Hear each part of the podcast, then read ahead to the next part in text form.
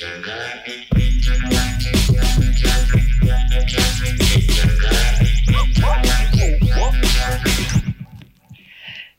bonjour à toutes et à tous euh, et bienvenue sur les congrès de futurologie, émission de science-fiction proposée par l'équipe de programmation du festival Les Intergalactiques. Euh, Et cette semaine, on part sur, ou le son peut-être un peu fort sur Twitch, on part sur euh, une semaine sur Star Trek. Alors, euh, pourquoi? Pourquoi pas? Ben c'est simple, j'avais des documentaires à diffuser cette semaine.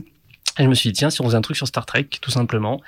Et j'ai fait un petit coucou sur, euh, sur Twitter. Il y a des gens qui font, ah, trop bien, etc. Et donc, on a quelques invités cette semaine dessus. Euh, et pour ce faire, aujourd'hui, je reçois Cyril Miquel Calejon, euh, qui, euh, donc, euh, bah, que je connais depuis longtemps et qui est un grand spécialiste de Star Trek, ça aussi, je le savais.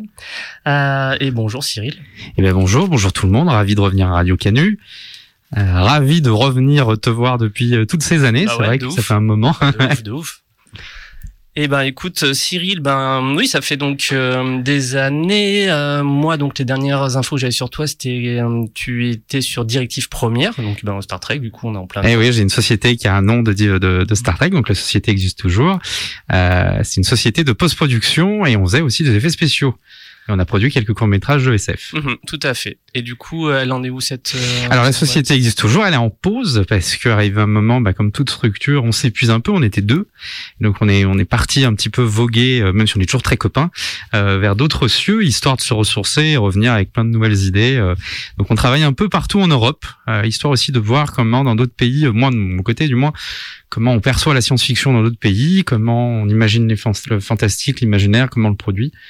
Et c'est vrai que c'est assez euh, assez fascinant. Eh ben, c'est la, la bonne émission pour en parler du coup. Euh, donc Cyril, donc toi t'as fait plein de choses hein, de- dans dans la vie. Hein, tu fais partie de cette génération dont je fais aussi partie qui a qui a pu euh, aller un peu à droite à gauche selon les projets, euh, les envies, les possibilités aussi bien entendu. Euh, Est-ce que si, si tu résumais un peu ton parcours, euh, tout à l'heure tu me disais par exemple tu, tu venais ici souvent à Muteki, super émission avec qui on a collaboré d'ailleurs sur le Kaiju Festival en avril dernier, donc euh, sur Radio Canu euh, tous les samedis de 9h à 10h. Ne loupez pas les, toutes les musiques du Japon, super équipe et super ambiance. Et, euh, et donc tu, tu, tu as fait de la trance. Et oui, mais en fait, moi, ma vie, ça a été Lyon pendant, bah, c'est toujours Lyon, hein, c'est toujours mon point de chute à chaque fois. Et à Lyon, j'ai commencé parce qu'il y avait une scène trance et techno house à l'époque, mais là, on, on est dans les années euh, avant 2000, avant le bug de l'an 2000. Euh, et donc, j'ai fait une j'ai commencé à travailler à Lyon dans tout ce qui était musique électronique et on a monté un label qui s'appelait Armagis et qui a bien bien fonctionné pendant deux trois ans aussi et qui bah, nous a permis de d'avoir euh, certaines nominations, de faire certains festivals et de produire euh, euh, du disque à Lyon Ok, à une époque où bah, le disque se vendait plus trop. d'accord. Et maintenant ils se vendent un petit peu mieux d'ailleurs, non? Enfin, Euh, Non, je, je pense vinyle en fait. Le vinyle, ouais, ouais, ça, le vinyle. le- Mais on était à une période chez Amner, euh, Napster, tout ça. C'était Ouais. l'époque euh, Emule, euh, voilà, pour ceux qui connaissent. Télécharger euh, linkingpark.exe. Voilà, et tu tombais pas du tout sur linkinpad.exe, quoi, c'était horrible. Euh, ok, j'ai quelqu'un sur le Twitch euh, qui s'appelle Star Trek pour euh, les nuls Ah, Rémi. et qui, qui fait qui, qui fait des propositions, qui te fait des propositions indécentes. Et Oui, oui, il y a, y y y pas d'image. Tiens, d'ailleurs, je suis censé passer sur cette scène-là. Il n'y a pas d'image parce que ça me demande juste un peu plus de technique et on avait quelques bugs, bug, bug technique. Eh ben, bonjour à Avec. Rémi qui est mon, mon duo. euh, Eh ben, il est- il est là, il est sur euh. Qui est mon duo sur euh, Star Trek In Historia. On parle de prod et de. C'est un podcast. On parle de prod et on va parler de tout ce qu'il y a autour de Star Trek, des thématiques euh, plus, un peu métaphysiques, euh, tous les Mhm. thèmes qui sont évoqués. Ok. Et donc ça, c'est ta dernière chaîne. Avant ça, t'en as eu, alors, celle que j'ai, ouais, t'en as eu beaucoup. Il y a eu Serial Buster, il y a eu Popcast. Euh, oui, on a fait beaucoup de choses autour de la culture pop à Lyon. Mhm. pendant des années. Je me rappelle qu'une des premières représentations que j'ai fait en tant que youtubeur, c'était au festival, euh, c'était à la French, euh, à la Geek Week. Geek Ah oui. Week. Alors c'était, on est, on est sur quel, on est sur les années 2013, Eh ouais. dans ces eaux-là, Le Geek 2014 Week à à, peu près, ouais. à Lyon Games, là, à côté, là. Oui. Euh, Oui, c'était à, à, à, Lyon, euh, c'est un partenaire régulier. Comment, comme euh, nos amis euh, rétro gaming de ouf, et on Voilà. va pas les trouver, ça va faire trop long à la radio, même sur, pour tout le monde, donc on va pas. Coucou le cadran pop qui est là aussi. Salut le cadran pop. Une autre Euh, émission où je suis capitaine intérimaire de temps en temps. sature un peu. Merci de Ah. me le dire. Merci, merci. Je baisse. Non, non, c'est euh, à mon avis, c'est moi sur. euh, attends, si j'enlève ça, je pense qu'on aura moins de soucis. Euh, vous me dites, vous me dites si le son est meilleur sur sur les internets. En tout cas, pour la radio, ça doit le faire. Euh, on était Geek Week et c'est Game, Game Spirits. Game Spirit, voilà. c'était Geek Week en 2013, ça devait être ça. Ouais, ça remonte, hein. Ouais, dis donc. On rajeunit pas. Eh Ben, hier, on fêtait, on fêtait, d'ailleurs, je l'ai mis nulle part, mais je pense que je ferai un petit post sur les réseaux, on fêtait les 10 ans du Vide du Geek avec Awa Prod. Voilà. Grosse institution. euh, Ouais. 10 ans de, de, de Super Vide du Geek, euh, événement qu'on a lancé, euh, concept qu'on a lancé à Lyon et qui s'est ensuite a essaimé un peu partout en France, puisque des Vide du Geek euh, et affiliés aux trucs qui ressemblent, il y en a partout. On était les premiers, comme les ont eu Walk à France, ils sont contents. Euh, c'est mieux, super, super pour le son, je suis content que, que je vous casse pas les oreilles du côté de Twitch. Euh, et du coup, euh, donc Serial Buster, Popcast, maintenant euh, Star Trek Historia. Voilà, qui est un projet tout à fait perso, parce que maintenant je suis à la tête d'une boîte de communication entre Lisbonne et Marseille. Donc je fais ça, alors je suis pas très régulier, je m'en excuse, je fais ça dès que j'ai cinq minutes. Et euh, ce, ce projet s'appelle Star Trek Historia. Euh, L'idée, c'est qu'on a dépassé là les 600 épisodes ou les 800 épisodes sur Star Trek. Donc c'est un lore euh, démentiel, ouf. sachant que bah il y a la littérature, les comics, le jeu vidéo Star Trek Online aussi qui rajoute du lore euh, comme c'est pas permis. Et euh, c'est une chaîne où on va s'attarder sur certaines choses qui vont permettre à des néophytes de comprendre certaines références, de comprendre l'œuvre Star Trek, parce que Star Trek c'est c'est pas une œuvre euh, facile d'accès en fait. Ça, ça a l'air comme ça, de, surtout maintenant avec Netflix, euh, des, des- séries de SF classiques, mais en fait il y a, y a des backgrounds, il y a des règles euh, dans euh, l'histoire, euh, et du coup ben, j'explique tout ça sur cette chaîne là. Ok. Et ben on va revenir dessus. Du coup, du coup, toi, tu es un grand fan de Star Trek depuis toujours? Et oui, depuis que je suis tout petit, euh, je suis tombé dedans euh, avec le papa. Euh, je crois que je, pour, pour- je crois que ma première immersion dans Star Trek, c'est une cassette du vidéo club. c'est une cassette du vidéo club, euh, et là on en parlera parce que c'est le sujet. euh, C'était un film, du coup. Eh ben non, Ah bon c'était un épisode pilote de Deep Space Nine justement, euh, et d'où le, le thème de l'émission. C'était comment Star Trek avance. Avant Star Trek, c'était les cassettes vidéo quand tu étais en France, euh, que tu avais au vidéo club, euh, des cassettes qui étaient d'ailleurs dans le désordre la plupart du temps. Euh, les épisodes je suivaient pas du tout. Oui. Et je me rappelle que le premier souvenir de Star Trek que j'ai, c'est cet épisode pilote de Deep Space Nine où j'ai rien pigé et où je me suis dit je comprends rien, ça m'intéresse pas. Euh, On dit dans le, on dit de Star Trek de Rémi, donc a priori, il dit c'est pas canon avec un point d'exclamation dans le chat. C'est pas canon. Mais voilà, euh, Star Trek, c'est. Euh, il m'a perturbé là. Ouais. Rémi D'où c'est pas canon là? Il t'écoute là, puis il peut, il peut te juger de loin sans Ouais, ouais, ouais. soit. c'est pas canon. On en discutera tout à l'heure, J'ai plus ses commentaires. allez. Et euh, donc voilà, c'est ma première immersion avec Star Trek. Et puis après, ben forcément, Internet arrivant, on découvre qu'il y a d'autres séries, on découvre qu'il y a d'autres choses. Euh, et puis on, il y avait eu une initiative en France, assez rare d'ailleurs, qui s'appelait Star Trek les dossiers officiels. C'était un fascicule que vous receviez euh, chez le marchand de journaux euh, tous les 15 jours, je crois, avec une cassette vidéo. Mhm. Et dans la cassette, il y avait deux trois épisodes d'une série Star Trek. Et en fait, encore une fois, les épisodes étaient dans le désordre, c'était une horreur, euh, c'était pas, c'était pas super cool. Par contre, les livrets étaient intéressants. Ça vous faisait une encyclopédie de cinq classeurs. Euh, c'était costaud, mais quand je vous dis cinq classeurs, c'est que chaque classeur fait 5 kilos, quoi. Ah oui. Et du coup, ben en fait, j'ai découvert les histoires dans les fiches, les peuples, les races, euh, tout ça, euh, dans les fiches, euh, les dossiers officiels. Puis dès qu'Internet est arrivé, dès qu'on a pu un peu télécharger, on va, on va se l'avouer, hein, euh, on a pu avoir euh, accès aux épisodes et regarder tout ça. Ok. Mais c'est comme des séries, euh, je, je pense qu'on a des jeunes qui écoutent, des, des gens qui sont nés après les années 2000. C'est comme les séries Babylon 5, c'était une plaie pour, euh, Ouais. pour les trouver. Euh, Sequest, Police des mers, c'était à peine diffusé sur TF1.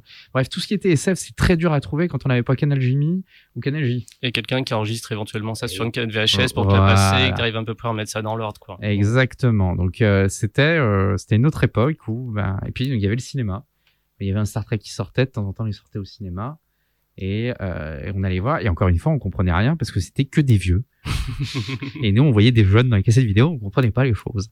Mais bon voilà, après euh, les années 2000 arrivant, on a pu tout remettre dans l'ordre et s'apercevoir que c'était dantesque quoi. Moi, je trouve que ça a été sympa cette période où euh, tout était d'une certaine manière encore un, un peu à découvrir que qu'on avait, si on devait avoir accès à l'info, il fallait chercher un peu ça dans des magazines spécialisés. Les limites, parfois, on en trouvait en anglais, enfin dans des dans des trucs de revendeurs, etc. Et si on arrivait un peu près à lire l'anglais, moi j'ai fait ça avec X-Files pour euh, retrouver un petit peu des, des infos. Enfin, il y avait ce côté un petit peu, on essayait de comprendre c'est quoi ce bordel, quoi.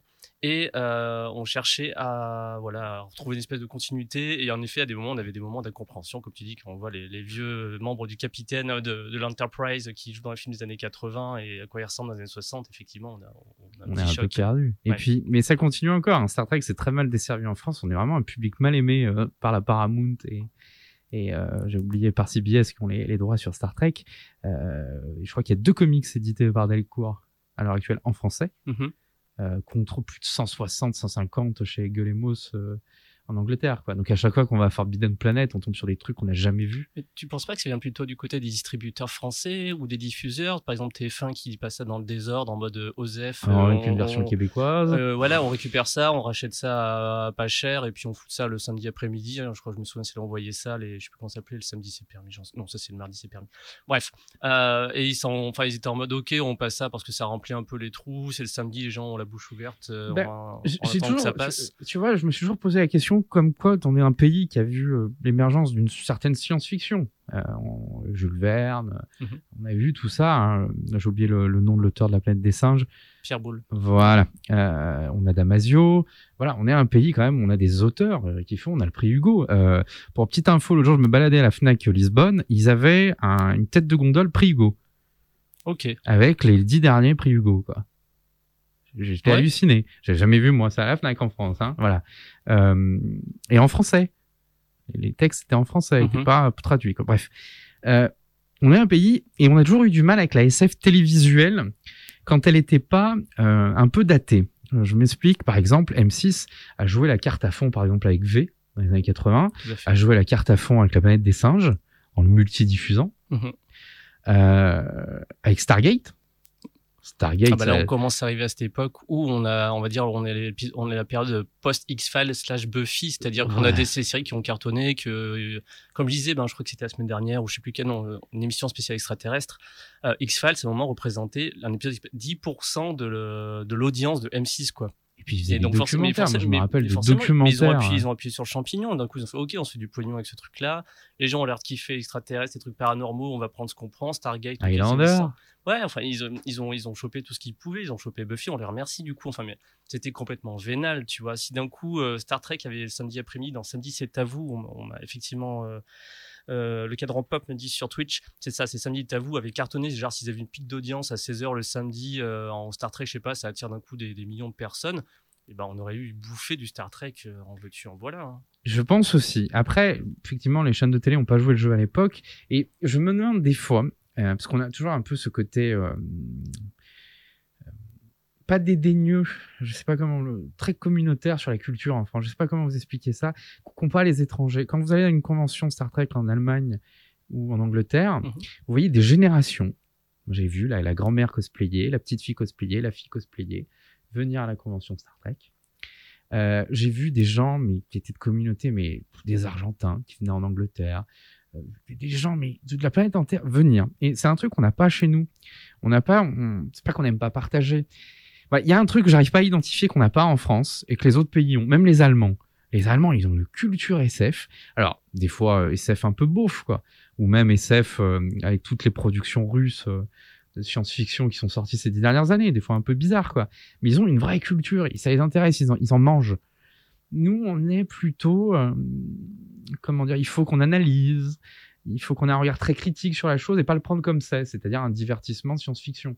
Parce que c'est vrai, Star Trek, c'est pas tout le temps bon. Mhm. C'est des fois, c'est c'est bousif. euh. Moi, moi j'aime ma, moi j'aime ma théorie de Star Trek. Hein. Star Trek, c'est super bien à partir de la saison 4. Tu de m'avais chaque dit ça à l'époque. Tu vois je m'en souviens, tu m'en avais parlé. hein, il y a- il y a- Et quand t'as des séries hein, comme, euh, Mais comme moi, j'ai la flemme. hein. Enfin, j'ai. Après, maintenant, avec le regard que j'ai un peu plus apaisé et que je suis moins dans, dans ce, dans, dans cette boulimie d'œuvres, mais c'est même une boulimie. C'est-à-dire que euh, je comprends, par exemple, mon père qui a un souvenir de Star Trek, les patrouilleurs du cosmos, parce que des fois, il attendait un mois avant d'avoir un nouvel épisode. Nous, maintenant, avec Netflix, on les a tous à la suite. Enfin, cette année, je me suis regardé deux fois Deep Space Nine. Ah oui, motive. Mais en fait, c'est pas ça. C'est, là C'est et, c'est dispo, quoi. et c'est l'ambiance et puis c'est, plein de choses. C'est le et- frigo toujours plein. et, et à chaque fois, je découvre des choses. Voilà, c'est ça. Et à chaque fois, je découvre des nouvelles choses. Je dis, tiens, j'avais pas vu ça. J'avais pas compris ça.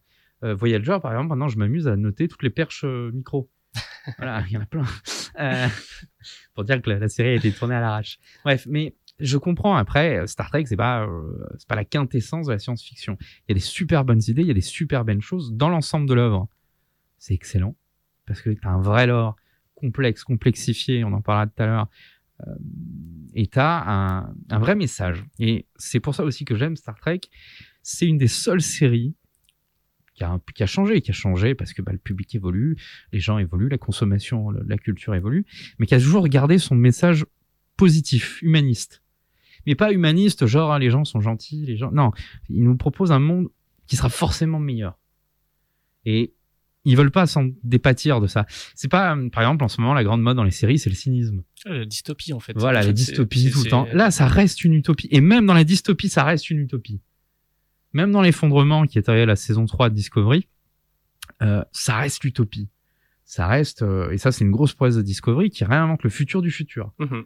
Tu vois, Ouais, ça, je l'ai- vu là. voilà, et ça c'était génial ouais. parce que du coup, ben, t'es toujours sur quelque chose de positif, sur toujours il y a quelque chose à ressortir de bon de, de chez tout le monde, et t'es pas à creuser dans le négatif comme beaucoup de séries de SF euh, actuellement. Je crois qu'en ce moment, la dernière chose de SF là que j'ai vu tout de suite là, c'est Altered Carbone, Euh, dans le message pas très positif. Ah bon, mais, mais Alterix, en fait, très- il répond à une mode euh, actuelle de post-apo, apo, post-apo, euh, dystopie, et, euh, et voilà, enfin, on est... Mais même Star Trek la mode. vécu, ça. Par exemple, le Enterprise, c'est une série post-11 septembre. Il y a aussi ce traumatisme. Il y a une attaque colossale qui fait plus de 5 millions de morts. Il y a un moment dans, dans, dans la série. Euh, effectivement, bah, l'humanité regagne un peu sa part sombre de, de guerre et machin. Mais très vite, on retrouve le message qu'il faut dépasser ça. Mhm. Quoi. Alors, j'aimerais juste revenir un tout petit peu en arrière sur euh, quand tu parlais de, des conventions. Oui, Euh, je trouve ça super intéressant. Enfin, en tout cas, j'ai une question.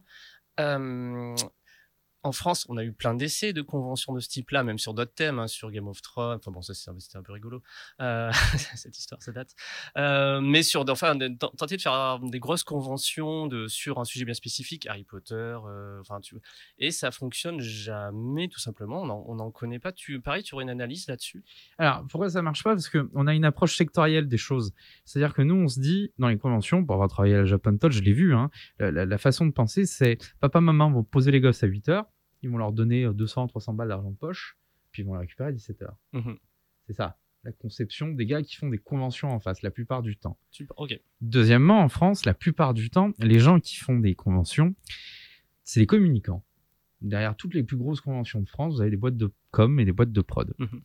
Donc, ils sont là pour faire de l'argent. Donc, qu'est-ce qu'on fait? On tape sur Google les 10 plus grosses séries et on fait venir le cast, point barre. Ok. Et bizarrement, c'est ce que font les autres aussi. Euh, Comic Con Lisbonne, c'est ce qu'elle fait aussi. Voilà. Néanmoins, là où ça change euh, différemment, c'est que tu as un gars qui a l'argent, qui est là pour faire de l'argent, et qui va chercher des gens passionnés et qui leur donne, il leur donne les rênes. Mhm. Et il leur dit, moi, c'est la rentabilité. S'il n'y a pas de rentabilité, l'année prochaine, on change l'équipe. Mais il leur laisse les rênes. Et ce qui fait que, par exemple, les conventions Star Trek, euh, destination Star Trek, euh, il me semble que c'est en partie fait par CBS, mais je suis pas, je voudrais pas dire. Bref, c'est petit, hein. C'est petit. C'est euh, pour ceux qui sont à Lyon, c'est une demi-salle du double mixte. Ok. C'est tout petit, hein. Ok. T'as fait le tour en une heure. Ok. Par contre, ça mise plus sur l'échange. C'est c'est pas le, c'est pas, euh, c'est pas le temple de, du commerce, quoi. C'est c'est pas, euh, avec tout le respect que j'ai pour la Japan Touch, c'est pas, il y a pas une étale tous les deux mètres. Oui, ben de toute façon, ça c'est les, très conventions euh, telles qu'on n'aime pas Par contre, les billet, tu le payes euh, plus cher. Ton ouais. billet, tu vas le payer 75, 100, 200 dollars, euh, 200 euros. Mais bah, pour ce prix-là, euh, tu vas te retrouver. Moi, je me suis retrouvé à boire un café avec Ronald Dimour. Je me suis retrouvé à papoter avec John Delancey euh, dans une euh, dans une file d'attente. Euh, et tu dans la file d'attente, tu papotes avec les gens pour aller faire la petite photo avec euh, tel ou tel acteur. Puis tu as accès aux acteurs, c'est-à-dire que euh, ils échangent un petit mot avec toi, ils répondent à une question. Dans les ces gros talks où tu as tout le cast qui vient et qui Mhm. parle de son expérience, tu peux vraiment poser toutes les questions que tu veux. Et, euh, et ils te répondent franchement. Après, pour avoir discuté avec certains de ces comédiens, ils me disaient que dans les pays latins, France, Italie, Espagne, moins le Portugal parce qu'ils sont plus anglais que, que latins, ils pouvaient pas se permettre de faire ça parce qu'on n'avait pas la même approche du contact. Pas le même premier contact. Et euh, on était tactile. on était, ouais, voilà. on était tactile. Euh, on était un peu impoli des fois. C'est vrai qu'en Angleterre, euh, ils, ils prennent des mille précautions avant de poser une question. Mhm. Euh, on était trop direct pour la plupart de, de... Et puis, il y a des règles. Il faut savoir que quand vous bookez un, comédien, un musicien, il y a, il y a tout un préambule de règles à respecter. Ouais, une, fiche de, une, fiche- une feuille de route. Et Voilà, une- il doit faire ça, il doit pas faire ci, il doit faire. Et puis il y en a certains qui sont vieux, donc ils sont fatigués, ils peuvent rester qu'une heure. Bref, mais ils sont, ils restent accessibles. C'est une chose qu'on n'arrive pas à faire en France, à rendre accessible euh, les invités par rapport au public et, et à être apaisé. Ouais, je pense que c'est ça qui manque. C'est l'apaisement. Mhm. Tu vois, on est tout de suite dans l'énergie. Après, on est très dynamique, hein, on est très énergique, mais euh, si tu vas dans ces conventions-là, c'est calme. Calme, même peu bruyant. Moi, j'ai trouvé ça peu bruyant. Je- J'en Ok. revenais pas. Voilà. Moi, j'en ai jamais fait du coup, c'est pour ça que je, je trouve ton retour et d'expérience tu très te intéressant. poses et les gens à table à midi se posent. Tu, tu sais quoi? Ça me rappelle, euh, pour ceux qui ont pu faire ça dans leur vie, les bars de, euh, les, les bars de routiers, les, les restaurants routiers. C'est ça en fait. C'est ces restaurants routiers, mais avec des stars. Tu, te- je te promets, tu te retrouves à manger avec plein de gens et tu parles avec eux et t'échanges et tout le temps calme. C'est une chose qu'on n'arrive pas à faire en France parce qu'en France, je pense qu'on privilégie aussi la masse. En mettant par exemple un faire- prix bas à Mm. 10-15 euros, effectivement, c'est pas cool pour les gens qui n'ont pas les moyens, mais voilà, quand tu payes 75 euh, livres ton, ton ticket d'entrée, tu profites plus, bizarrement. Ok. Donc on a dans la région, nous on a une convention qui fonctionne très bien, c'est la hum, convention Star Wars de QC en Auvergne, qui, euh, qui d'une petite asso qui voulait juste faire sa convention Star Wars, puis un jour a commencé à avoir un, un, un acteur, c'est généralement un peu de seconde zone, mais quand même cool d'avoir. Moi j'ai vu le type qui jouait Boba Fett euh, enfant dans la non. Et bah, déjà que c'est en Auvergne, donc du coup c'est un peu c'est un peu proche de mes pénates en plus de Lyon. Euh, j'ai trouvé que c'est une super ambiance parce qu'ils avaient un peu cette salle dans cette petite ville, etc., cet extérieur, et c'était forcément c'était très visuel parce qu'il y a plein de Stormtroopers, etc. Il y a un peu Star Trek, il y a un peu de V aussi, enfin de Harry Potter, enfin selon les licences ils sont ils sont pas fermés. Et c'est un truc qui fonctionne de plus en plus. hein. Je pense qu'ils sont un petit peu dépassés, surtout qu'à un moment Star Wars, ben voilà, sur les années euh, 2009, euh, etc., 10, moi quand j'y allais beaucoup, bah, il y a plus grand chose à part des comics qui sortaient concrètement. Puis après, bon, été racheté par Disney. Mais je trouve que c'est une de ces conventions qui, euh, qui part un peu de fans comme ça, qui veulent, tu vois, qui, personne se fait de l'argent, je crois. Enfin, je pense que l'argent, en plus, je crois qu'ils font des événements caritatifs, limite, les- le, le bénéfice, ils le filent à des assos. Enfin, c'est pour te dire. Et je trouve que c'est une de celles qui fonctionne bien, quoi. euh, Dans un, sur une, la sur une, euh, et surtout sur Star Wars. Et, euh, quand c'était racheté par Disney, ils ont un peu serré les fesses parce qu'ils m'avaient raconté ça. Parce qu'à un moment, ils voulaient vraiment tout cloisonner. Enfin, déjà que Lucas, c'était un peu chiant. Mais genre, on pouvait pas utiliser le logo n'importe comment. Puis ils ont pas eu de soucis, bien entendu, euh, bien entendu de leur côté. Mais c'est ce qu'on dit, c'est ça repose sur le partage. Tu vois, je pense que c'est ça le truc qui marche dans toutes les autres conventions à l'étranger, même euh, euh, dans des trucs très commerciaux, c'est sur le partage. Mhm. On va se poser, se partager. euh. Moi, il y a un truc que j'arrive pas à comprendre, c'est pourquoi en France on n'y va pas en famille dans ces choses-là. Et je pense que oui, au Star Wars QC, on y va en famille. Oui, c'est bah moi j'ai tué avec mon neveu, mon frère. Voilà, on y va en famille hein. parce qu'on est bien. Euh, Il y a aussi un événement à Grenoble qui est plutôt agréable là-dessus, j'ai oublié le nom. Euh, dans les grandes villes, un peu moins. C'est un peu l'usine, la Japan Expo par exemple. Oui. C'est Ah, moi, carrément je- moi, l'usine. moi, c'est le genre d'événement que je, bah, je, je sais qu'il y a un public pour ça et si ce public est très content, je suis très heureux pour lui et tant mieux qu'on lui offre ce qu'il ce qu'il a besoin. Mais d'un point de vue personnel et même de coordinateur de festival, c'est pas du tout ce qu'on recherche. On est, nous, il y a notre petite MJC à faire notre événement qui, dont on est très content. Et euh, je trouve qu'on voilà, on a. Mais tu sais que pour, pour la petite blague, des fois j'organise des événements, des machins comme ça, rigolos, et je me sers encore de la référence du Dr. Wood Day que vous aviez fait là pour les 50 ans. En 2013, le, Ouais, de ouf, ouais, hein. ouais, parce que c'était à la fois euh, très épique, Mhm. Franchement, c'était très épique, Ça- et à la fois c'était très simple. Ouais. Et souvent, quand je dois organiser un truc, je je me remets un peu les bases de ce que vous aviez fait et je pars un peu sur ce modèle-là aussi. Non, C'est cool. Voilà, Petit, euh, petit je héritage. fais de l'argent sur vous. Euh, pour expliquer aux, auditeurs, euh, en 2013, donc c'était les 50 ans de Doctor Who et le 23 novembre 2013, donc on avait fait le Doctor Who Day qu'on fait chaque année. Et mais là c'était 50 ans, donc gros focus sur la série dans tous les sens. Nous, on était un des rares événements qui se déroulait même en France tout court. Euh, et on avait eu cette histoire de se dire, ok, cet épisode 50 ans, on va essayer de le diffuser en direct. Forcément, euh, BBC veut pas, ils s'en foutent quoi. Enfin, tu veux faire. Et on avait eu cette idée assez folle et complètement légale de, de fou euh, de en fait faire adhérer tous les 400 personnes qui s'étaient ramenées ce jour-là, genre qui avaient adhéré à notre assaut, euh, et on avait payé un droit à la SACEM pour diffuser dans le cadre d'une association le droit de diffuser euh, la télévision. Donc on avait passé France 4 en direct en VOST dans la grande salle. Donc on avait eu, euh, on a dû mettre des gens dans la grande salle, des gens dans une petite salle qui reprojetaient. Enfin c'était un bordel sans fin. Mais oui, on avait une énergie. une ouais, on avait une énergie de ouf. Tout le monde était, était super content d'être là. On avait des intervenants de qualité, une équipe, une équipe bénévole au, au taquet. Ouais, c'était. Et toi, t'avais été intervenu hein, ça dessus. Oui, oui, on m'avait oui. demandé de meubler en faisant Oui. du doublage. Figure-toi que j'ai et- et j'ai remonté les, les tables rondes du, du festival, Oui. enfin les vidéos, je suis retombé dessus, c'est très très drôle. Je propose qu'on mette un petit moment musical avant de repartir Allons-y. sur la série. Et écoute, et je te laisse choisir le morceau, Cyril. Eh ben, on va partir sur l'opening de Star Trek Deep Space Nine.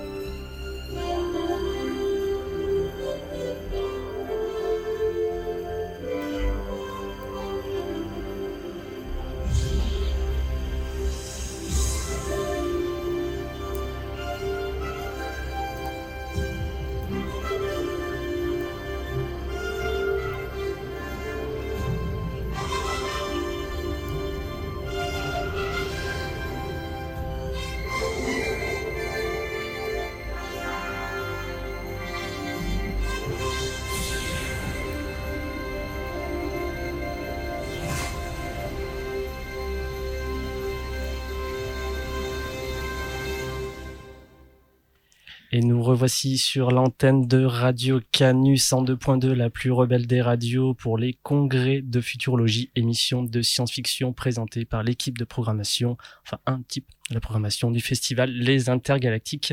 Et je suis en compagnie, en compagnie pardon, de Cyril Michael Calejon pour parler Star Trek. Et là, on revenait un petit peu sur le parcours de Cyril.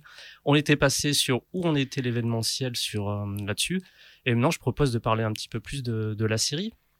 Eh ben, allons-y. Alors, qu'est-ce qu'on peut dire sur cette série? Parce qu'on sait pas par quel bout la prendre, en fait, concrètement. Et ben, c'est tout le problème de la série. La série, en fait, elle, est, elle commence en 66 et on a encore quatre nouvelles séries qui arrivent cette année. Donc, il y a eu un petit passage à vide dans les années euh, 2010 à peu près, mais il y a toujours eu une décennie avec du Star Trek. Donc, et c'est une série qui, euh, qui raconte à peu près 300 ans d'histoire. Donc, forcément, pour les scénaristes, c'est facile d'aller piocher à droite, à gauche. Mhm. Star Trek, comment c'était avant? C'était pas sériel en fait. Star Trek, c'était comme un, un peu un épisode de, alors peut-être pas de X-Files, mais un épisode standalone. C'était un épisode, une problématique, sa résolution, fin de l'épisode. Voilà, on était, on découvrait des choses bizarres, des, des anomalies temporelles, des, des nouvelles espèces, et c'était ça Star Trek. Et il y avait jamais en fait de fil rouge jusqu'à arriver dans les années 80, euh, que je dise pas, je, je regarde mes notes, jusqu'à dans le 93 avec Deep Space Nine, il n'y avait jamais réellement de fil rouge. De temps en temps, soyons audacieux, un double épisode avec un cliffhanger au milieu. Soyons audacieux pour les, grands- pour les, pour les anniversaires ou les choses comme ça. Mais il aura fallu attendre le milieu des années 90 pour avoir des épisodes marquants. euh, et des épisodes qui sortent un peu du cadre. Parce qu'il y a un cadre Star Trek. Euh, dans Star Trek, eh ben, les gens entre eux sont pas méchants. On n'est pas cruel. On euh, n'assiste pas à des massacres. On en parle. Bref, c'est tout beau, tout gentil. Et puis on est là pour explorer. On a des règles à suivre dont on essaye de peu déroger. Euh, notamment la fameuse directive première, euh, pas mal de règles, Starfleet, la Fédération des Planètes Unies, c'est très policé tout ça, et, et ben c'est un cadre en fait que même dans les séries actuelles qui est resté. C'est-à-dire que ben, la plupart des gens qu'on suit sont membres de la Fédération des Planètes Unies et ou pour certains officiers de Starfleet. Voilà, qui est l'organe Mhm. militaire de, de la Fédération des Planètes Unies. Donc c'est soit des anciens explorateurs, euh, euh, soit des anciens officiers de pont. Il y a toujours un vaisseau dans Star Trek. Mhm. Quoi qu'il arrive, il y a toujours un vaisseau qui est soit le lieu des intrigues, soit euh, l'outil qui va amener aux intrigues. Et puis, comme je le disais, il n'y a pas forcément de fil rouge. Par exemple, dans la série TOS, il n'y a pas d'évolution des personnages, ne serait-ce que ça. C'est-à-dire que vous prenez le Spock du début avec le Spock de la fin de la série, il n'y a pas réellement de différence. TOS, donc c'est Euh, original on- series. On va, on va essayer Ah oui. de, de se mettre à. Oui, oui, alors c'est vrai pense que- là sur, sur Twitch, Mais on a des, des, fois, c'est très long. Star Trek, la nouvelle génération, Star Trek Deep Space Nine, ou en français, Espace Lointain 9. Euh, Il n'y a pas ça. Arrivent les années 90, donc euh, avec euh, la nouvelle génération qui commence en 87. On commence à se dire, bon, bah, les gens ont évolué, sont un peu plus matures, ils demandent un, un contenu télévisuel qui est un peu plus dense aussi. Et on commence à faire une évolution des personnages, on commence à réfléchir à des petits fils rouges, tout petits, avec par exemple un vrai grand méchant. Euh, et pas un méchant euh, comme les, les Romulanais auraient pu l'étaient dans la série des années 60 ou les Klingons, Mhm. facile à battre à chaque fois, donc on crée un vrai méchant compliqué à battre. Et puis on arrive à un vrai pivot dans Star Trek, qui est Star Trek Deep Space Nine, qui est une série où par exemple on a Ronald D. Moore qui commence à faire ses armes. Euh, c'est un des auteurs de la nouvelle série, enfin la, nouvelle monture de Battlestar, Battlestar Galactica. Et on a une série qui va nous parler de politique, qui va s'amuser à nous parler de politique, de religion, de guerre, euh, qui est pas sur un vaisseau spatial, mais sur une station orbitale, donc un, un, un truc qui ne bouge pas, qui amène à lui l'aventure, mais qui ne va pas chercher l'aventure. On est sur vraiment quelque chose qui, qui enlève les codes de Star Trek, qui joue avec les codes de Star Trek. Et en parallèle, il y a une autre série qui sort, c'est Voyager, qui elle, elle va se, se dire, on va reprendre les bases de Star Trek et on va refaire du Star Trek d'antan. Ok. Voilà. Donc tout ça, c'est sur une période euh, fin des années 90. C'est simple, Fin, hein. fin années 80. C'est un bloc. C'est ça, ouais. Et en plus, c'est un bloc d'histoire, c'est-à-dire que Star Trek La Nouvelle Génération, ça commence en 87, Voyager, ça finit en 2001. Mhm. Donc c'est- presque ininterrompu. À chaque fois, il y a sept saisons donc avec la euh, Nouvelle Génération, Deep Space Nine et Voyager, il y a sept saisons à chacune des séries. Donc c'est un bloc. Ce qui a eu comme répercussion dans une série, ben, il y aura aussi euh, un écho dans l'autre. Alors, j'ai- pour de nouveau revenir un petit peu en arrière sur la The TOS, The Original Series. Euh, on a, euh, alors moi je connais les films. voilà. Pour, euh, pour, pour, pour situer Star Trek euh, moi je connais très bien les films. Et euh, on voit ce méchant dans Star Trek 2, La colère de Khan, donc Khan qui débarque. Et donc c'est un méchant qu'on n'a pas vu dans la série originale parce qu'il Si, semble déjà ultra installé quand il arrive parce qu'on dit ah c'est le pire Ah, si, de... si, on le voit dans la version, dans la série originale, on le voit. Euh, J'ai oublié le nom. Arrivé à un moment, il retrouve. Et, et c'est là-dessus que joue euh, Into the Darkness. Oui. L'intrigue du reboot Star Trek Into the Darkness. En fait, dans la série classique, vous avez un méchant euh, qui est joué par l'acteur qui jouera l'île fantastique. J'ai oublié son nom. Euh, ce méchant bah, s'avère être Khan, un homme muté, parce que Star Trek part du principe que dans les années 90, il va y avoir, fin des années 90, une troisième guerre mondiale, et où il y aura des hommes modifiés génétiquement, supérieurs, qui essayent de... Bref, il y a tout un lore post-apocalyptique dans Star Trek, Mhm. et euh, il le trouve dans la série classique, et à la fin de l'épisode de la série classique, Kirk laisse Khan sur cette planète, avec des vivres, de la nourriture, et euh, cette historienne qui, qui tombe amoureuse de lui et qui l'aide à prendre euh, pendant un temps le contrôle du vaisseau. Et c'est de là d'où démarre le film, c'est qu'effectivement, Chekhov, au début du film, reconnaît Khan, Mhm. et en fait, la planète sur laquelle a laissé Kirk, euh, la planète sur laquelle est Khan à cause de Kirk, est une planète qui va subir en fait un rayonnement euh, d'un soleil qui explose, je sais plus, et du coup, ça va être invivable. Et vu que c'est des surhommes, bah, ils survivent euh, tant bien que mal, et ils veulent se venger à tout prix de, Kirk. Mais il y a, y a des petits liens. Mais, ça, c'était juste liens. un méchant d'un épisode qui a été repris ensuite. C'était pas le film. parce que moi j'ai eu le sentiment, du coup, vraiment de genre euh, très naïf, que c'était genre un méchant récurrent de la série originale, qu'on revoyait, que ben ils avaient fait un film, on disait oh, on va prendre ce personnage, ça semble une espèce d'obligation Voilà, c'était, Ouais, mais j'avais pour, tort. pour info, Star Trek 1 a été fait en réponse à, à Star Wars. Mhm. Voilà. Euh, Oui. Paramount voulait un Star Wars. Alors donc quel- ils ont- voilà. On- Ils ont fait, on va, bah, on va pas faire tout à fait comme Star Wars. Voilà. Et, et puis Star Trek 2, 3 et 4, 2, 3 et 4 ont été construits comme une sorte d'épisode en fait.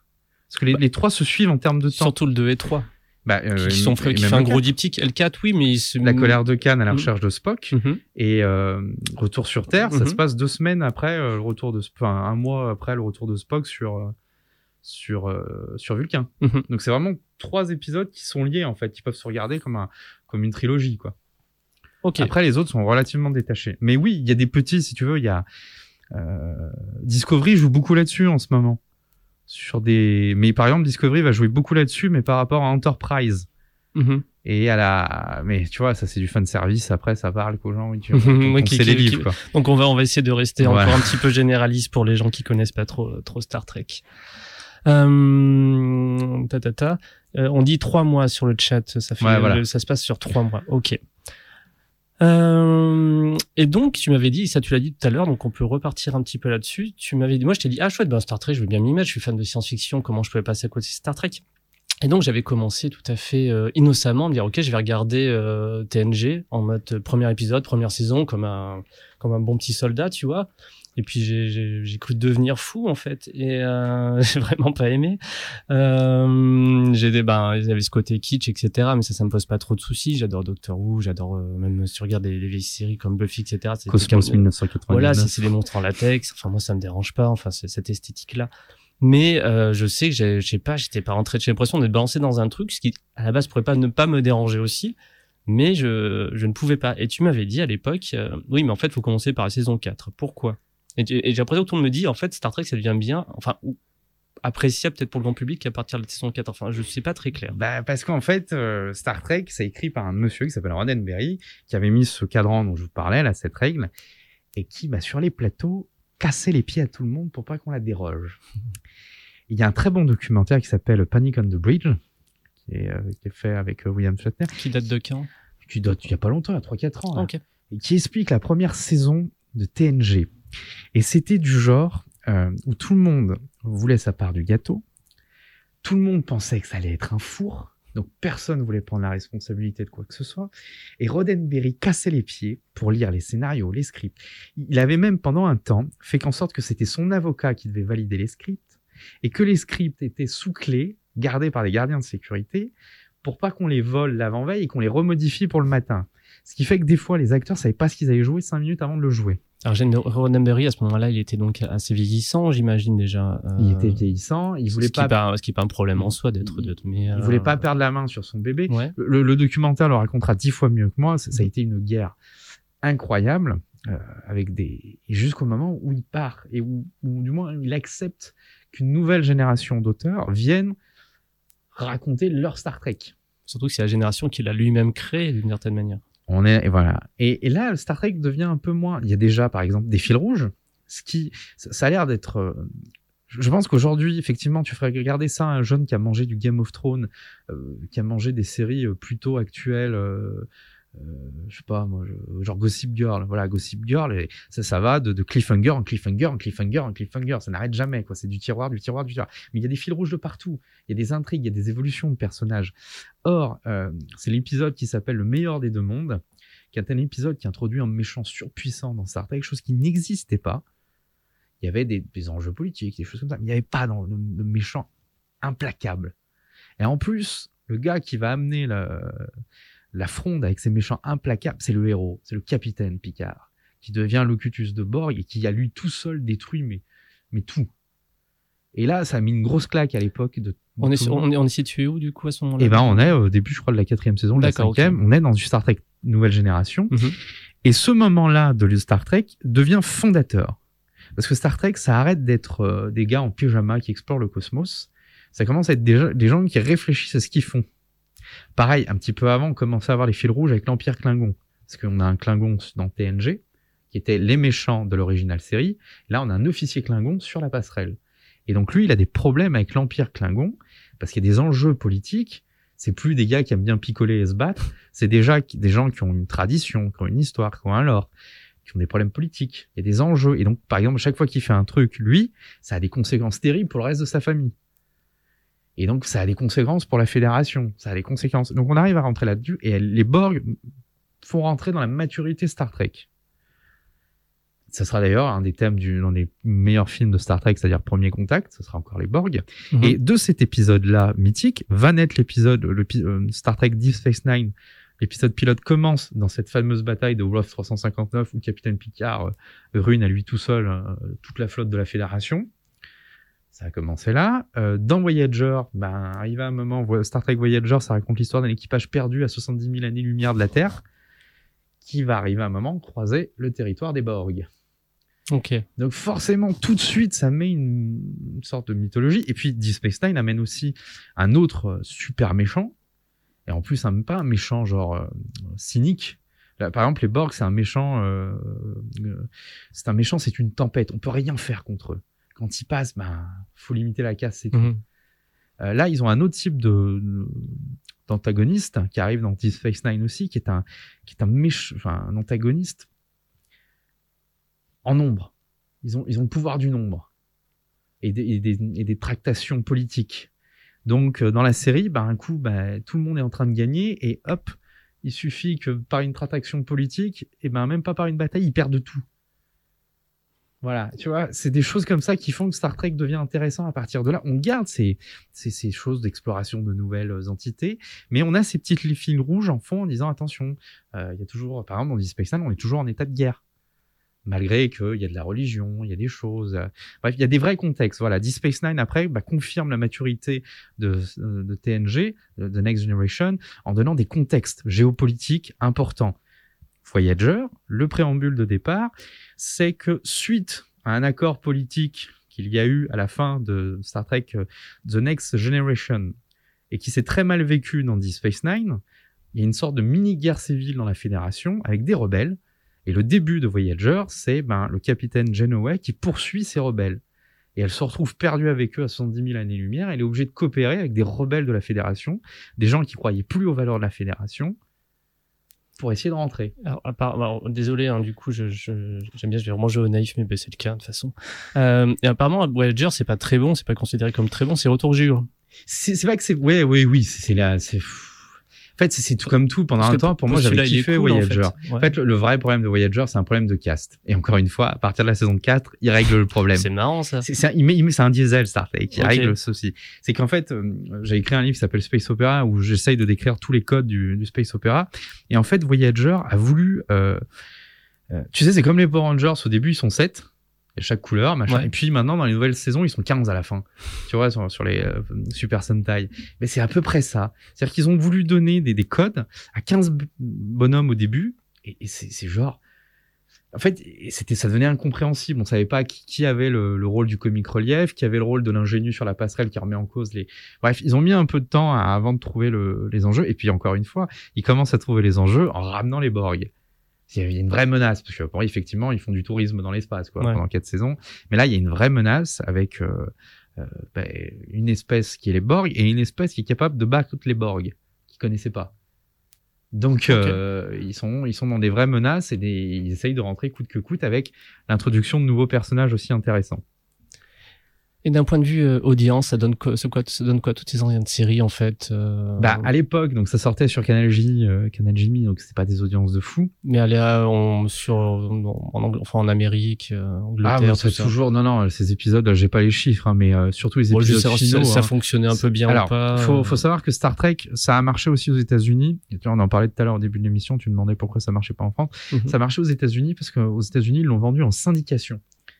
La syndication, pour ceux qui savent pas, c'est en gros quand toi tu as un programme TV, euh, il coûte trop cher, tu, bah, tu vas en vendre des parts à plein d'autres chaînes. Donc elles le diffusent comme elles veulent, quand elles le veulent, et elles ont acheté chacun 10%, 20% du programme. C'est comme, euh, voilà, bref.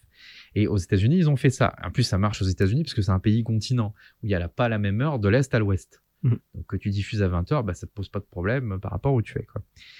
Euh, ça fait des, des- plus de 2 millions de téléspectateurs euh, pour des épisodes finaux. hein. Euh, euh, le meilleur des deux mondes, le Star Trek TNG dont on parlait tout à l'heure, euh, de Next Generation, cet épisode avec le, le capitaine qui devient euh, Borg. Euh, il, est, il a été retransmis au cinéma il y a encore 5-6 ans dans une version spéciale encore. D'accord, ouais, donc c'est devenu un, monument lui-même euh, culturel. Ouais, ouais. Et puis c'est le début du, c'est un des préambules là de la série euh, Star Trek euh, Picard. Ah oui, donc euh, cette fameuse qu'on parlera notamment, on peut l'évoquer un peu là maintenant, mais on, en parlera, on en parlera pas mal mercredi soir sur, sur Twitch avec le, le cadran pop. Et Star Trek Picard, tu vois, c'est euh, c'est tout ce que fait pas euh, les autres Star Trek. C'est-à-dire qu'ils ont un thème. Alors Star Trek pouvait pas le faire, mais bon, en gros, voilà. Maintenant, les nouvelles séries Star Trek par rapport aux anciennes séries Star Trek, elles développent un thème sur toute une saison. Mhm. Star Trek Picard, vous en parlerez mercredi. Ça parle beaucoup de hum, transhumanisme, de l'homme amélioré, de l'androïde.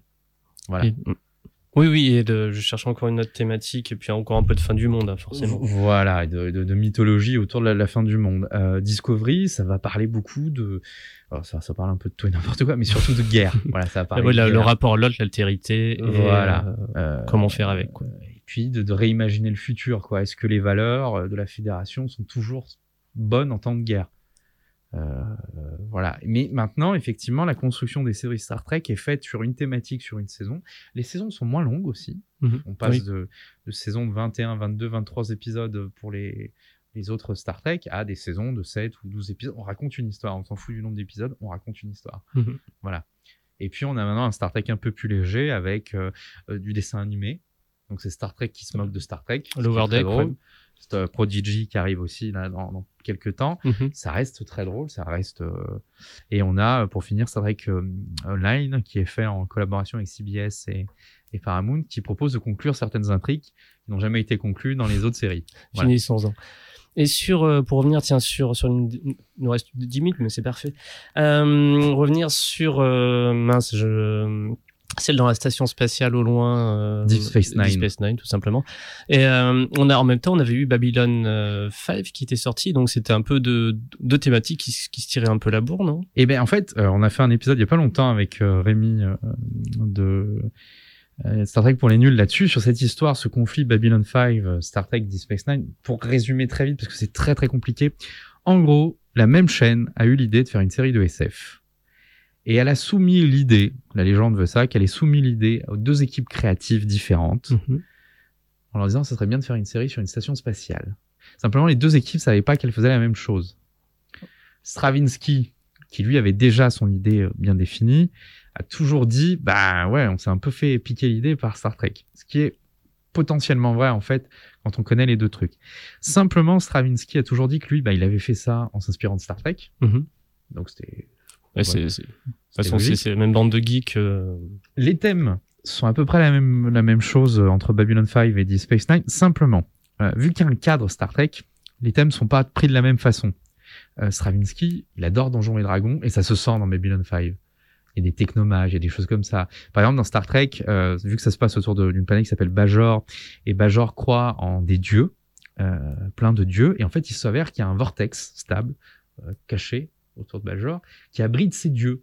Donc pour les gars de Starfleet, c'est les entités du vortex. mhm. Pour les Bajorans, c'est leur dieu. Donc il y a par exemple ce problème de, euh, faut qu'on s'entende sur, nous on a des données physiques, euh, on a des données factuelles, vous vous avez votre foi. Là c'est intéressant. Alors que dans dans Babylon 5, tu as les Vorlons euh, qui sont les méchants, qui te demandent ce que tu veux, et les autres qui te demandent euh, ce que tu voudrais être quoi. Ok. Donc là, il y a plus de métaphysique. Bref, c'est deux thèmes différemment. Alors la seule chose qui est intéressante, c'est que euh, ça a aidé une chose incroyable, c'est qu'il y a eu une compétition en fait des équipes techniques entre les deux shows. Et euh, Babylon 5 avait misé sur tout le, le full 3D, Ok. alors Ah que oui. Star Trek restait sur la maquette. Et donc, Et donc Star Trek a mieux vieilli que Babylon 5, on va se le dire. Et en fait, ça a permis d'arriver à un moment de dire aux équipes créatives qui étaient, euh, je crois qu'il y avait pas mal de gars d'ILM à l'époque sur les plateaux de Star Trek, qui se disaient, attends, on peut mieux faire que. Et ils ont commencé à modéliser les maquettes, à la différence de, de Babylon 5 qui faisait, euh, qui crée euh, Full en- numérique, ouais, euh. full numérique. Eux, ils ont modélisé et les batailles de Deep Space Nine là sur la saison du Dominion, la saison 4, j'imagine. non, saison 5, 6, Ah bah, les vraies batailles, euh, les grosses batailles, mais c'est des batailles à 300 vaisseaux contre 300 vaisseaux. C'est-à-dire que c'est les batailles de l'ordre de ce qu'on verra dix ans plus tard dans euh, Stargate, euh, au-dessus de l'Antarctique, et c'est dix fois mieux fait, parce que c'est un mélange de maquettes et de 3D. Et ça se voit pas. Et donc ça, ça rend super bien Et sur. ça- le et on est sur, on est sur quelles années à peu près à ce moment-là? Euh, Star Trek DS9, je regarde, on est fin 99, Ok. le, le dernier épisode. Et c'est la dernière fois, sur le dernier épisode, ils ont modélisé pour la seule et unique fois la station en 3D, en full 3D, parce qu'ils voulaient faire un plan. Et qu'à l'époque, c'était plus simple finalement de le faire en 3D. Sinon, tous les autres plans que tu vois d'un cerf, c'est la maquette. Et c'est que de la maquette. Ok. Voilà. Ce qui, euh, Et encore aujourd'hui, ils travaillent à partir de maquettes. Et après, ils modélisent tout ça, quoi. Tandis que Babylon 5. Et du coup, Babylon 5 fait son, enfin, c'est pas, façon, on peut. euh, Alors, il y a eu un spin-off, hein, après Babylon 5, Crusaders. Ouais, donc ça fait cinq saisons, c'était prévu comme ça. Le... Oui, il avait tout écrit show- ouais, il C'est ça, lui. Et donc, j'ai toujours pas vu celle-là non plus, mais ça, c'était plus parce que un manque d'accès bah, à une vois, époque. quoi. Star Trek, euh, bah, euh, Star Trek Babylon, Babylon 5, c'est très dur à regarder visuellement. C'est très très dur. C'est Ouais. sombre. C'est pensé pour des TV cathodiques. Euh, j'ai appris il y a pas longtemps en fait que Star Trek Deep Space Nine et Voyager était tourné en, en pas en HD mais en full, euh, en, plus gros format que c'était prévu pour la, la base quoi. D'accord. D'accord. Euh, alors que Babylon 5, bah non, ça, du coup, bah c'est sombre. T'as, t'as besoin d'étalonner dix fois ta télé quand tu regardes le truc. Par contre, les histoires sont géniales. Et puis, ce qui est super drôle quand t'es un peu fan de SF, c'est que c'est toujours l'équipe créative de Nine, c'est toujours amusé à piquer des personnages ou des acteurs qui jouaient dans Star Trek. D'accord. Donc, on a notamment, euh, euh, t'as- aujourd'hui, j'ai oublié tous les noms. On a le l'acteur qui joue Chekhov, qui joue un méchant régulier dans Babylon 5 Ok. c'est très rigolo. Et on a la l'épouse Magel Barrett de Roddenberry qui a des rôles aussi, qui a un petit rôle ponctuel dans Babylon 5. Ok. Donc Voilà. ça, ça s'est changé un peu. Et ça n'allait pas dans l'autre sens. C'était juste des gens de Babylon 5 qui arrivaient dans Star Trek et Star Trek. C'était plutôt, pas, ouais. c'était euh, C'était la petite dans ce nique. sens-là. euh, un des épisodes clés de Babylon 5 a été réalisé par Adam, Adam Nimoy, le fils de Leonard Nimoy. Ok. Voilà. voilà. Ouais, je trouve que c'est, une, entre guillemets une compétition plutôt saine où les gens essayent de faire mieux pour donner de la bonne SF. Donc c'est euh, pour ils- produire de la bonne SF. Ils ont inventé aussi les codes de la télé. C'est-à-dire qu'ils étaient sur un domaine où il y a le câble satellite qui arrivait, donc euh, la publicité prenait une place qui était différente des autres shows. Donc il fallait couper au bon moment, il fallait. Bref, c'est nous c'est vrai qu'on a plutôt l'habitude de- d'avoir des gars qui coupent n'importe où euh, tout le temps quoi. Là-bas c'était pensé, c'est bref. C'est c'est des gens qui ont quand même inventé la télé euh, et qui ont inventé les, les séries télé qu'on a aujourd'hui quoi. Ok. Voilà. Et euh, du coup, bon, il nous reste que quelques minutes et en plus, je pense que j'ai posé la question finale qui limite, euh, enfin, non, je sais pas trop. Donc, là, notre, en, tout, en tout cas, tu disais, en gros, ce qu'il y avait une chose intéressante quand j'ai fait le vrai rédactionnel, c'était donc euh, quelle différence a-t-on entre les fans de Star Trek des années 80-90 et ceux d'aujourd'hui? Alors ceux d'aujourd'hui sont venus par Star Trek souvent par les films de J.J. Abrams. Ça se Donc ce qu'on appelle, euh, alors et ce qui pose un problème, enfin ce qui pose un problème oui et non, euh, ils sont arrivés par la, ce qu'on appelle la Kevlin Timeline, parce que l'œuvre d'Abrams reboot, Oui, oui, bien sûr. reboot euh, toute l'œuvre de Star Trek, donc tout se passe plus vite dans la Temlin- dans la Kelvin Timeline, tout se passe plus vite, Mhm. tout est plus gros, tout est plus fort. Donc forcément, quand ils regardent les vieux épisodes qui sont censés se passer dix ans après les films euh, Ah de. Star Trek de- d'Abrams, ils comprennent pas. Voilà. Et pareil, Discovery, des gros, que ce soit Enterprise qui raconte ce qui se passe 100 ans avant Spock, Discovery qui raconte ce qui se passe 5 ans, 5-6 ans avant euh, l'ère de Spock, et euh, Strange New World qui va nous raconter aussi ça, quoi. Mhm. C'est complet, c'est quand même dur de faire rétro dans un truc qui parle de, qui, qui a déjà eu lieu. Donc souvent on les perd un peu là-dessus. Après Discovery a gardé ce côté un peu euh, survitaminé euh, dans l'action Mhm. que ça plaise ou que ça plaise pas, voilà. Mais ça reste une Star Trek, vu qu'il y a ce cadre dont on parle tout le temps, la fédération, machin, des règles et tout. Bah, ce qui est assez intéressant, c'est que ça les pousse à être curieux. La nouvelle génération après bah, va poser des questions. Euh, qui c'est ça? Ils en parlent souvent. Je comprends pas. C'est quoi la blague avec les tribbles, par exemple? C'est quoi la blague avec les tribbles? Bah regarde l'épisode de, de tes original série et regarde l'épisode spécial 25 ans de Star Trek Deep Space Nine avec les tribbles. Ces peties boules de poils qui se multiplient, Voilà, etc. à euh, volonté. ouais. Je comprends pas la blague avec ça. Je comprends pas la blague. Pourquoi Spock euh, Par exemple, il y a plein de gens qui qui ont vu Spock jeune et ils disaient mais euh, ouais mais il est avec Kirk. Ben non, en fait dans l'histoire, dans le lore classique, euh, il rencontre Kirk lors de sa deuxième mission quinquennale. Mhm. Et donc le premier capitaine, c'est pas Kirk, Oui. c'est celui qu'on a vu dans Discovery. C'est le deuxième même. Il y a encore un avant. Pike, le capitaine Pike, voilà, qui est le deuxième capitaine de l'Enterprise. Et avant, on a encore April, qui n'a pas connu Spock, qui n'a pas connu. Bref. Et, et les gens se disent, ah, mais en fait, c'est un lore, il y a des histoires, les vaisseaux, ils sont pas là que pour, euh, que pour un temps, ils restent 70 ans, 80 ans. Et quoi. tu penses donc que, la, que le public se renouvellera un peu comme ça éternellement que Ils sont obligés pour Ouais. comprendre, parce qu'en plus, ils vont vers, de ce qu'on a compris, ils vont vers un univers connecté. Donc il va bientôt y avoir des passerelles entre euh, Amazon Picard, Star Trek Picard et Discovery. Il va y Mhm. avoir des passerelles entre Discovery et Strange New World, entre Section 31. Toutes les séries qui arrivent vont s'interconnecter comme Deep Space Nine, euh, la nouvelle génération et Voyageurs s'entreconnectaient. Il faut savoir qu'après, dans les films de la nouvelle génération, on voyait aussi des personnages des deux autres séries. Mhm. Voilà. Donc, Donc, tout ça, euh, ça s'interconnectera aussi et c'est obligé, sinon ça fait pas un univers étendu. Quoi. Et puis c'est ce qui plaît un petit peu à, à ce public fan de Star Trek dont tu fais partie, les Trekkies, Voilà. de, de- d'arriver à interconnecter les choses. Il y a un côté un petit peu puzzle, un peu, un peu amusant. Il y a des déceptions, juste pour votre dernière question, pour, sur là-dessus. Genre, parfois, ils ont connecté des trucs qui t'a fait, euh, ouais, bon, c'est pas réussi, je- ou genre, c'est capillotaire. Je, je reviens à ce que je disais, c'est une série qui parle de 300 ans. En ce moment, la grande mode, pendant un moment, ça a été d'aller dans le passé de la Fédération. Or, nous, on a eu une série dans les années 60 qui date et qui fait vieux. Enfin, je veux dire, Enterprise, c'est censé se passer 100 ans avant l'original series. Et Enterprise a des écrans LCD. Mhm. Ouais. Oui, mais ça c'est classique comme Star Wars. Hein, de toute façon, au final, on a, on, a, on, a, on a- on a eu le même problème entre, Voilà, donc entre les des fois, tu te technologies, euh, dis, euh, c'est un peu compliqué. Et puis, ils te donnent pas tout. C'est-à-dire, pourquoi choisir ça Bref, c'est c'est seule déception. Mais après, moi, je suis un bon public. C'est toujours du bon divertissement. Et c'est du divertissement positif. Voilà. Eh ben très bien, on termine là-dessus. Il est 18h, vous étiez sur les congrès de futurologie, émission de science-fiction présentée par un gars de la programmation du festival Les Intergalactiques en compagnie de Cyril Michael Calejon pour parler de Star Trek. Et c'était très très bien. On se retrouve cette- toute cette semaine sur Twitch pour euh, la semaine Star Trek documentaire, discussion et plein de belles rencontres. Euh, bon après-midi, merci Cyril. Bien, merci à vous. Au revoir.